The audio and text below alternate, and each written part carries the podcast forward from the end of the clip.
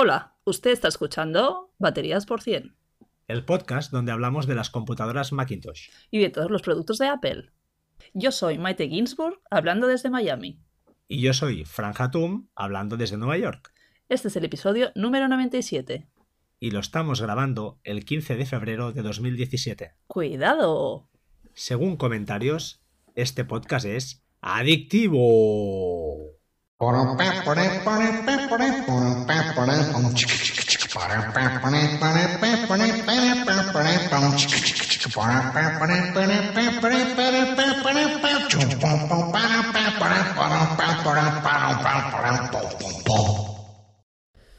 Hola, buenos días, buenas tardes. Si habéis escuchado la intro, pues supongo que muchos la habréis eh, identificado rápidamente. Se trata de Puro Mac, eh, un podcast al que yo le tengo un cariño súper, súper especial porque fue de los primeros que, empecé a escuchar, antes de tener un Mac, antes de tener un iPhone incluso.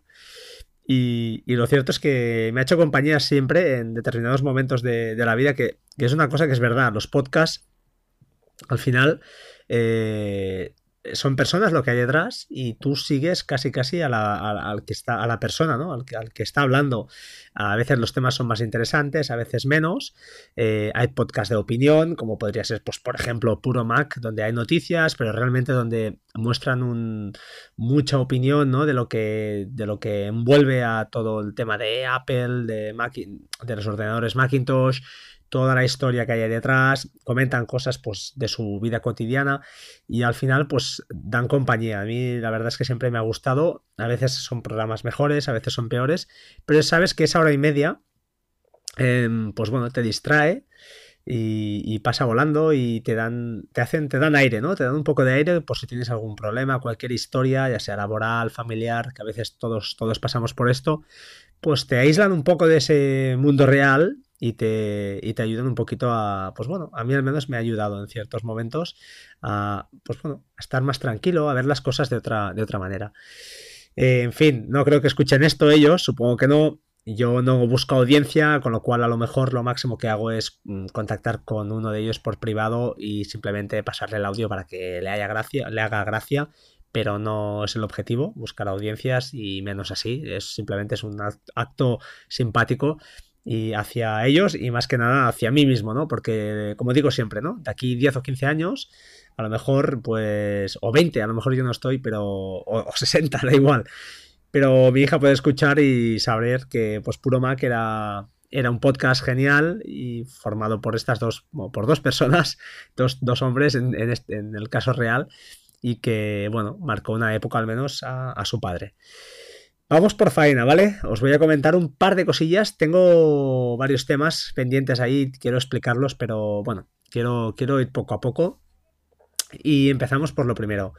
Fijaos, eh, he recibido, he recibido uh, nada, hace ayer un, una, un aparatito, una cosita, un aparatito, es un plugin, ¿no? Es un plug, un, un pequeño add-on que se añade a, ya os lo comentaré, al teléfono, al iPhone o al iPad y se llama Mu Connect. Mu Connect es un proyecto de Indiegogo que, pues eso, que me ha llegado y al final lo que es la idea, la definición fácil sería es un MagSafe para el teléfono o para el iPad. Es un pequeño aparatito que son dos, dos piezas. La primera pieza es el pin que va conectada al teléfono y la segunda es el conector. Eh, el pin queda en tu iPhone queda insertado en tu iPhone, sobresale un poquito, pero muy poquito, lo cierto es quizá es un par de milímetros o tres. Y el conector va enchufado al cable normal de Lightning que usamos para, para alimentar, para cargar el, el, iPhone.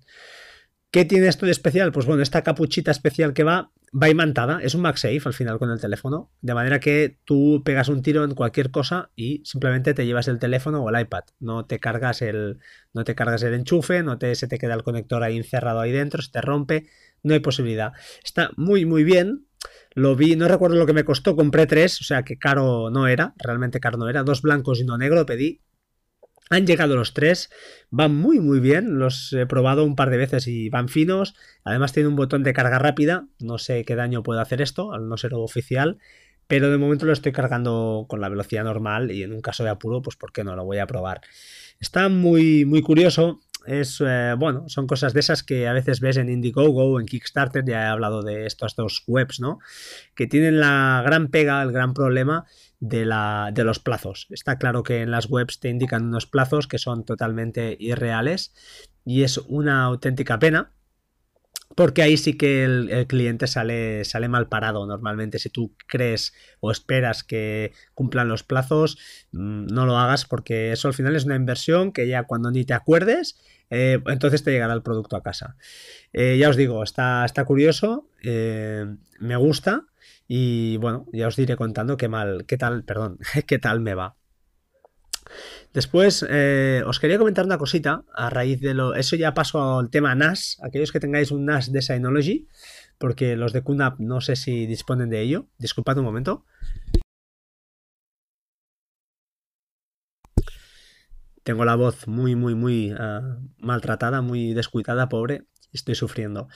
Eh, como decía, los que tenéis un NAS de Synology, hay una cosa de la cual no he, oído, hablar a, mi maestro mentor, casi a los gurús, como son eh, como son José Manuel Ramírez y, como no, David Aragón, que es un auténtico, una auténtica bestia. Pues comentaros que es lo que se llama el proxy inverso. Para explicar el proxy inverso, os voy a explicar, os voy a comentar un ejemplo. Situación 1.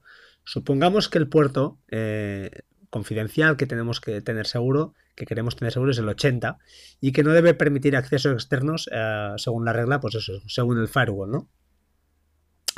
Podemos configurar una regla de proxy inverso para permitir que los usuarios de confianza a través de Internet accedan al puerto 80 a través de otro puerto, eh, por ejemplo el 81 o el 82.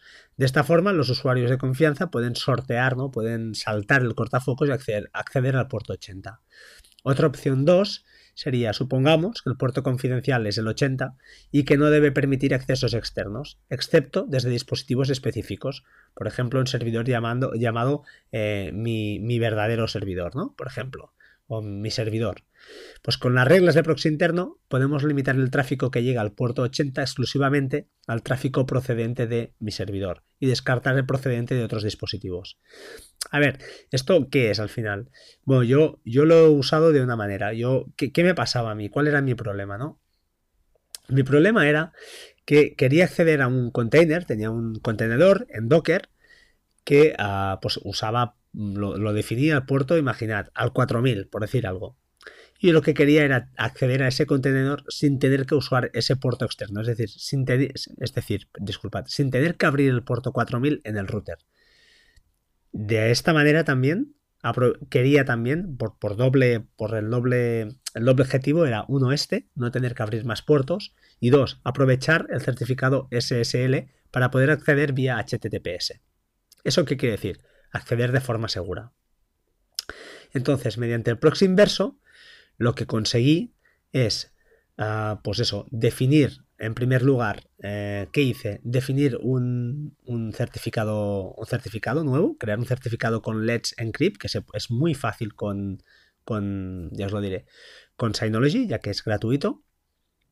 Y en él, por ejemplo, si hablamos de Nextcloud, vamos a poner un ejemplo, hice un subdominio en la definición de, del, del protocolo, de, disculpad, del certificado, era para nextcloud.midominio punto eh, lo que sea, punto mi o lo que, punto lo que sea. Imagina que es un subdominio de estos de Synology.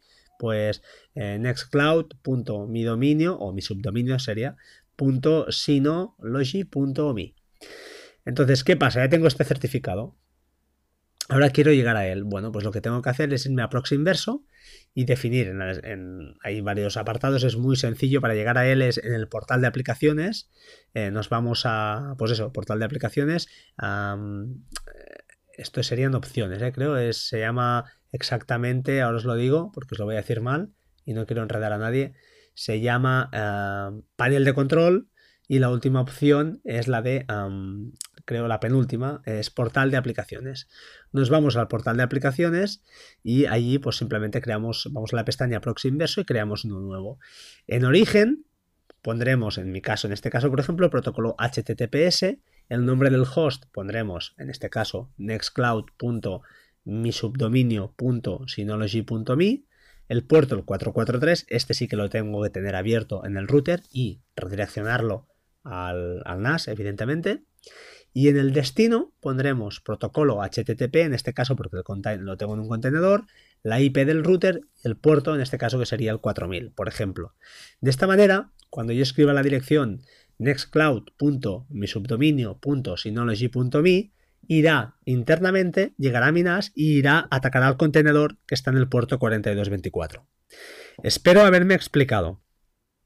Si alguien no lo entiende, me escriba. Es difícil de explicar con voz cosas que son más fáciles de ver en, un screencast, por ejemplo.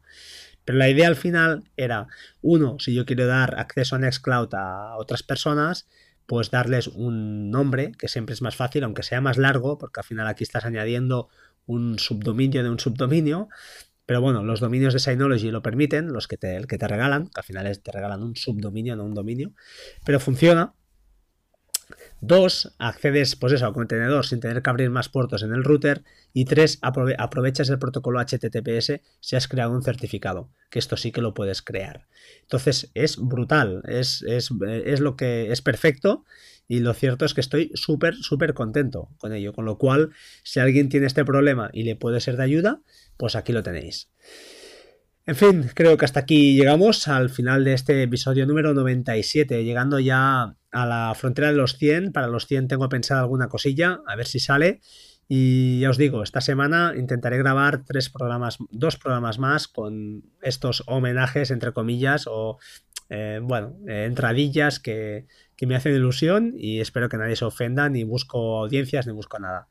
Así que simplemente desde aquí, como siempre os digo, que seáis buenos, en primer lugar. En segundo lugar, que escuchéis muchos podcasts. Eh, ya os digo, eh, estoy encantado de, compartir pues casi casi parrilla. Ahora haremos otra grabación si, el tiempo lo permite con, Ángel de, de YouGeek Podcast, el cual me enseña muchísimo.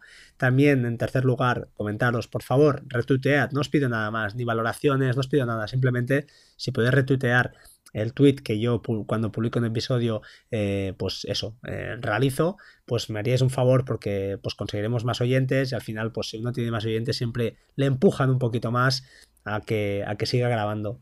Eh, aunque no me olvido de los primeros, de verdad que no me olvido de vosotros. Y creo que nada más, simplemente, pues como siempre, sed buenas personas y nos vemos y nos oímos mañana, ¿vale? Un saludo, gracias y hasta pronto. Chao, chao.